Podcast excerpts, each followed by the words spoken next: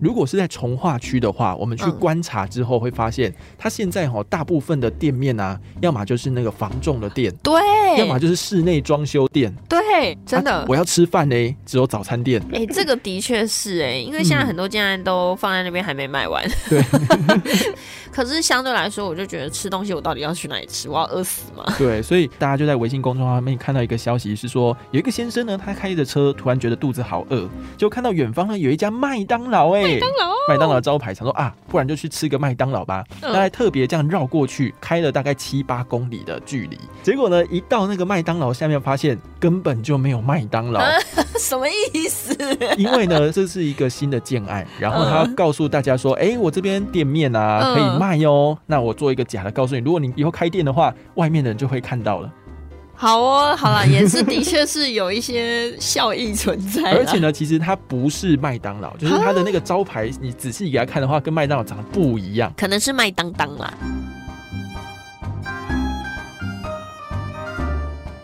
神神秘秘揣猫醋，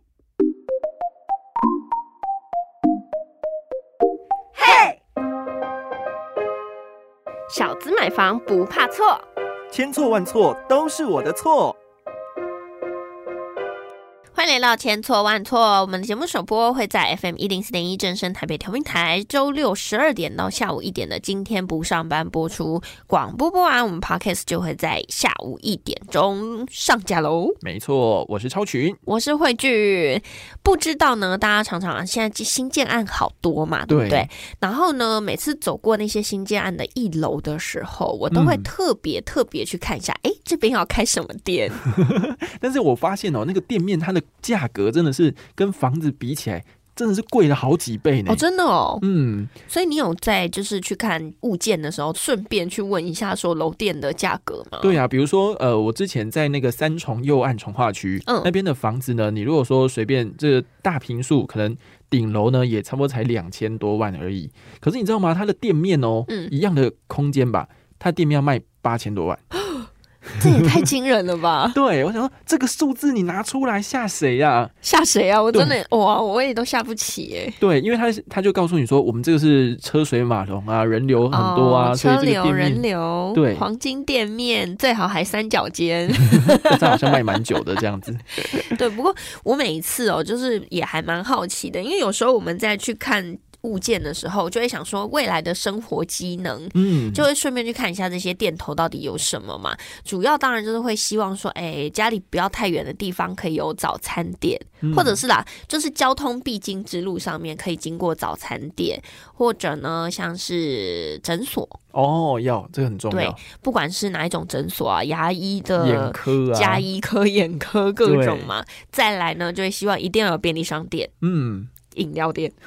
饮料店有需要有，不过饮料店真的见仁见智啦，毕竟每个人喜欢喝的品牌实在是不太一样。对。那我们在看到这个新的建案之前，我们先来看一下旧商圈。呃，因为我们公司有运动时间，对所以有时候呢，在我们这个城中区绕来绕去的，发现通通都是城中不动产。不 是不是，不要这样，应该是说怎么看到很多的招租广告。嗯，嗯，所以你就会发现说，真的是疫情期间哦，哎，光我们公司这附近好多老牌的店家就已经做不下去。对，那当然也有一些刚新加入的店家哦，就是在疫情之后突然嘣嘣嘣冒出来。对，所以呢，不管是城中区也好，或者是像士林夜市商圈的周边，那也是蛮惨的，也就是各种什么熄灯啊、搬离啊，然后招租啊这样子。这个生意的荣景大不如前哦。其实我觉得以士林来说好了，士林的没落，我觉得已经好久了耶。嗯，应该说啊，从陆客来之后，对，然后就会发现说士林的东西卖的好贵好贵，那时候有好大一波的新闻在宣传这件事情嘛。对，所以呢，导致现在很多人都不去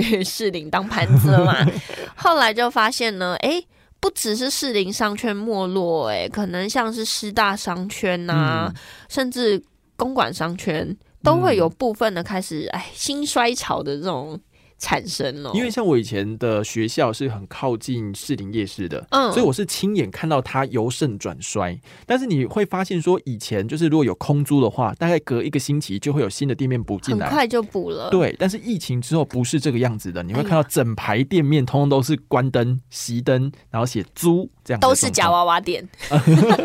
有哦，有一阵子是这样哦。对啊，真像我真的觉得夹娃娃店某些层面来说，也是帮助了一些房东把他们的房子空余的房子给租出去了。像之前看到那个新庄庙街，就是一整条街里面有二十七家夹娃娃机店我这。真的很夸张哎，二十七家，对，那我们讲回来到士林夜市这边哦，因为日前呢就传出一个新闻，就是呃在士林夜市旁边有一个豪宅建案的店面，那那嗯个店面一楼呢连续八间店，以前是拿来做体育用品店的。嗯嗯嗯然后最近它就是没有续租，嗯，那原本持有这八家店面的这个香港的资金，这家嗯公司呢，他就决定要用新台币二十亿全部卖掉。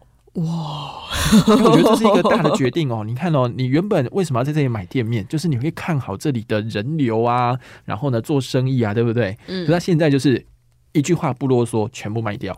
好惊人哦！而且呢，他们当初二零一二年是用二十一点二亿去买入的耶。嗯，所以等于说，他现在开这个价格，你知道一定还会有溢价空间吗？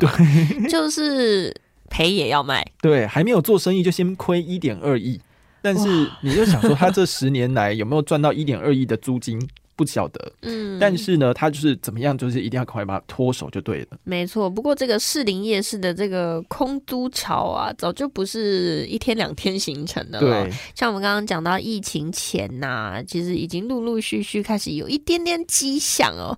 那现在呢，其实招租的看板都还来不及挂，坦白说。嗯嗯嗯，然后呢，也不知道什么时候呢才会有新的租客上门。但是这些旧商圈的房东好像也不是很缺钱呢，好像也不急着卖呢。对，因为呃，有一些房东他们是这样子，反正呢，我的价格就定在那里，嗯而且呢，我如果不定这个价格，隔壁的人会来骂我。哦，对，就是那种竞价效应嘛，对不对？没错，你比如说，假设一个月好了，一个月你租二十万，那你隔壁的人如果租五万，你会怎样？你会大家都打他吧？大家都不想当那个迫害行情的人。对对对，所以呢，你就会发现说，哎，那个房东的价格就印在那边，然后，那你们就继续没落吧。就是会变成这个样子，所以就蛮可怕的。好了，嗯。除了像是这些商圈没落带来的这种空余的剩房哦嗯，之外呢，你有看过假招牌吗？假招牌这件事情呢，要讲到中国大陆有一个地方，它是新建案就对了。然后呢，大陆他们有一个微信公众号嘛，结果呢，大家就在微信公众号上面看到一个消息，是说有一个先生呢，他开着车，突然觉得肚子好饿，就看到远方呢有一家麦当劳、哎，麦当劳，麦当劳的招牌，想说啊，不然就去吃个麦当劳吧。嗯那还特别这样绕过去，开了大概七八公里的距离，好想去吃麦当劳。在台湾觉得七八公里好像蛮远的，对在中国可能七八公里真的蛮近的。结果呢，一到那个麦当劳下面，发现根本就没有麦当劳。什么意思？因为呢，这是一个新的建案，然后他告诉大家说，哎、我这边可以租出去哦，或者是你来买我这个店面啊，嗯可以卖哦。那我做一个假的，告诉你，如果你以后开店的话，外面的人就会看到了。好哦，好了，也是的确是有一些效益存在，而且呢，其实它不是麦当劳，就是它的那个招牌，你仔细给它看的话，跟麦当劳长得不一样。可能是麦当当嘛。然后店内也空空如也，这样子是一个山寨版的麦当劳。所以呢，他就说这个根本就是为了吸引卖家的假象工程嘛。这啊，其实假工程好像也不是一天两天听说的喽。那不过呢，我觉得在中国大陆哦，有时候我们看到一些资讯也是蛮特别的哦。嗯，那他们就有反应，就说啊，其实中国有很多不同的建商都搞这个同一招哦，嗯，然后去默认这些山寨大品牌啊，然后，唉。应该说啦，也也慢慢的去默认这样子的做法啦。毕竟说，就先做一些假招牌，吸引大家，好像就觉得说，哎、这个建案有很多连锁品牌支持哦，嗯所以你要来买哦，赶快来买哦。所以你看，他就是先用假的店面先吸引要买住家的人，嗯想说哦，这以后一定是商业荣景啊，大家都来这里插旗了，对不对？没错。然后？呢，先吸引你们来之后，哎，再吸引这些店家、厂商啊，赶快来这里进驻。我们已经有那个什么客人买那个房子的住进来了嗯，啊。比如说呢，有一个是上面挂 Seven Eleven，结果呢，连里面哦都贴着那个货架上面有贴的，好像实际的商品一样，好像有营业一样。结果其实没有，就是预计开幕哦，什么时候开幕？一百年后。而且它的如假。换真呢，它那个假做的蛮真的，就好像那个架子上面真的有卖商品一样，只是真没有开灯耶。对，那其实这样的山寨风潮呢，也曾经吹到台湾来，竟然。对，在二零二零年的时候，台中就曾经有一个建案出奇招，就在他那个一整排的那个店面哈，它的一楼就贴一些什么。K.O. 便利商店，因为其实我现在是看得到那张图的，我刚刚一看就觉得这是台中，因为台中的房子非常喜欢做那种联动，嗯，但是是透天，对，所以一看到就会你就会发现说整条路都是店面，就是因为都是独栋的透天，可是它又连在一起，然后所以就会一整排空的店面出来。那它这上面很有趣诶，比如说五十岚，其实不是五十岚，它是五十风。风吹的风，就是那个字都会少一点点，有没有？而且呢，还有像什么 KO 便利商店哦，或者 GoGo 饮料店，这真的很瞎哎！这不是 Coco 是 GoGo，然后那那只兔子的图啊，原本那个兔子是有眼睛的，现在还变成一个笑脸。对，然后再来还有什么 GR 智慧生活，人家原本是 GT 智慧生活，就是那个什么雅。亚太电信吗？好像是对亚太电信，然后变成 GR 智慧生活，这真的超尴尬的。不过呢，其实也是要告诉大家，这些山寨的招牌呀，可能有一些建商不能说的秘密。对，这不能说的秘密有哪些呢？第一个哦，可能是地点很差，商家都不愿意进驻，所以呢，用这样子山寨的招牌哦，让大家以为说，哎，这区我们的机能很好哦。对，然后再来第二个呢，可能就是因为这个地方卖的不好。哎呀，因为生活机能不佳，那连买家都不想住，那你只好做出假象，让人真的进来，好看有没有盘子，真的傻傻的买了进来这些房子嘛？可是我觉得这都很显而易见呢，嗯，真的会有人被骗哦。但是我必须说，因为我们是常常在看房子的，所以很容易就可以知道说，哎，这是真的，这是假的。哦你那如果是涉世未深，然后觉得嗯身上有一笔钱，然后想个买个房子，好热闹的样子哦，你就给他买下去了。哦，这总归一句就是我们不够有钱。对。然后再来就是，一般呐，建商在设计说这边要不要有开店面啊，还是说整栋都纯住的时候，他们其实会有一些考量。首先当然是地目的问题啦。嗯嗯。那第二个当然应该说你要有人流啊，你开店才有用啊。对，所以你会发现说有一些从化区，就是你会整区这样子看起来。哎，好多房子哦，但是基本上没有什么一般生活机能的那种店面。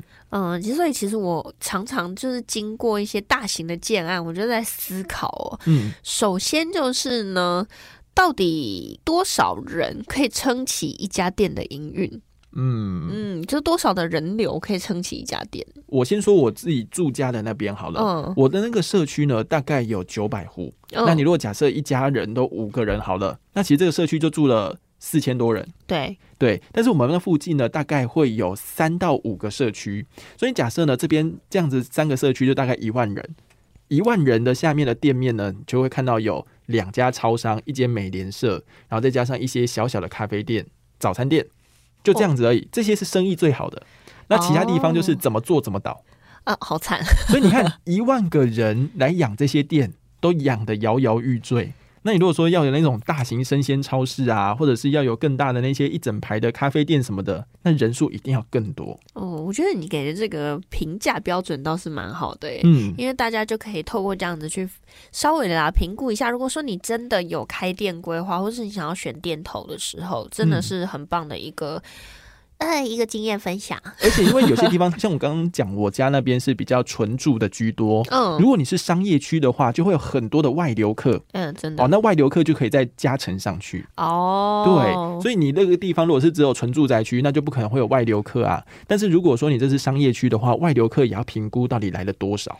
对，其实我们刚刚聊到是说这个假招牌啊，大家不要被骗之外呢，其实这些假招牌，当然啦，你如果做这样子的事情，也会有侵权的风险啦。对，原本说那个标题呢，可能是会让大家说，哎，如果我这边有店面，会长什么样子？嗯，但是因为如果那个店面招牌外形做的太像，只是里面稍微改的话，会有一点点法律的边缘的风险。嗯，主要就是因为会担心说，你会不会减损原本那家店面品牌。牌的形象。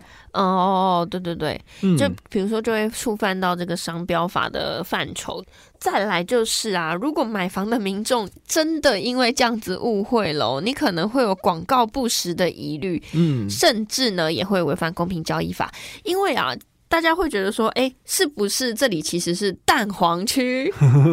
对，结果哎不是，然后你可能因为骗人家说这里是蛋黄区而卖了高价格。哦，那这样的话就很明显的让这个消费者他的利益有受有损害，而且就不太公平啦。其实你光想就觉得不公平，可是啊，我觉得很多事情等法律还你公平是很久的。所以呢，大家在自己买房子的时候，看房子、买电头、看电头，想要租电头的时候呢，请你放大你的眼睛。是，那因为我自己跟慧俊私下在聊的时候，就讲到说，哎，如果是在从化区的话，我们去观察之后会发现，他现在。在哈，大部分的店面啊，要么就是那个房仲的店，对；要么就是室内装修店，对，装潢啊那些的。真的，我要吃饭呢，只有早餐店。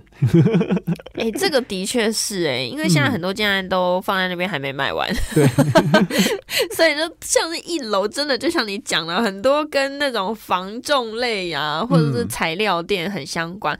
可是相对来说，我就觉得吃东西，我到底要去哪里吃？我要饿死吗？对，所以呃，如果你这样子去综合评估下来的话，最好可以找到一些旧商圈的。附近再来买房子会好一点。就比如说啦，我觉得 A 七它是一个很新的从化区，可是它就可以享受到过去林口那个商圈，或者是呢 A 八长庚这个商圈的一些呃旧有的。旧有的资源啊，人流啊，还有一些商店这样子。对，所以即便说你今天选在了一个很新的从化区，可是呢，假如说你不管是在学区上面，或者是说在生活机能上面，可以多一个选择啦。嗯，其实我觉得也都还算是可以考虑的地方。好哟，那我们今天的结论呢，就是讲说那个从化区店面呢，都是什么室内装修啊、房中店跟早餐店。那你的日常采买生活机能还是挑战比较大的。所以不是说从化区就不能买，或是一定要买哦，而是你真的还是要评估你自己的需求，不管是学习上面的需求啊，生活上面的需求啊，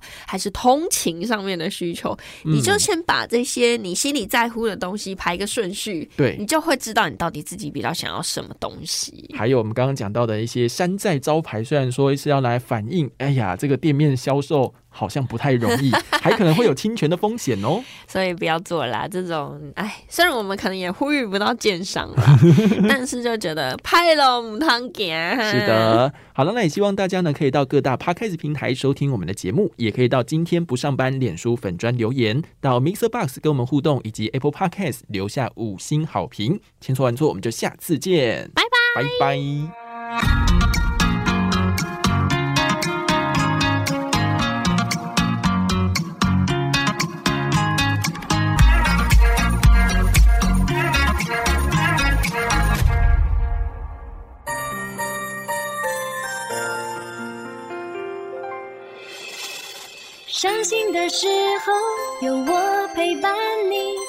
小的时候与你同行，关心你的点点滴滴。掌声广播电台。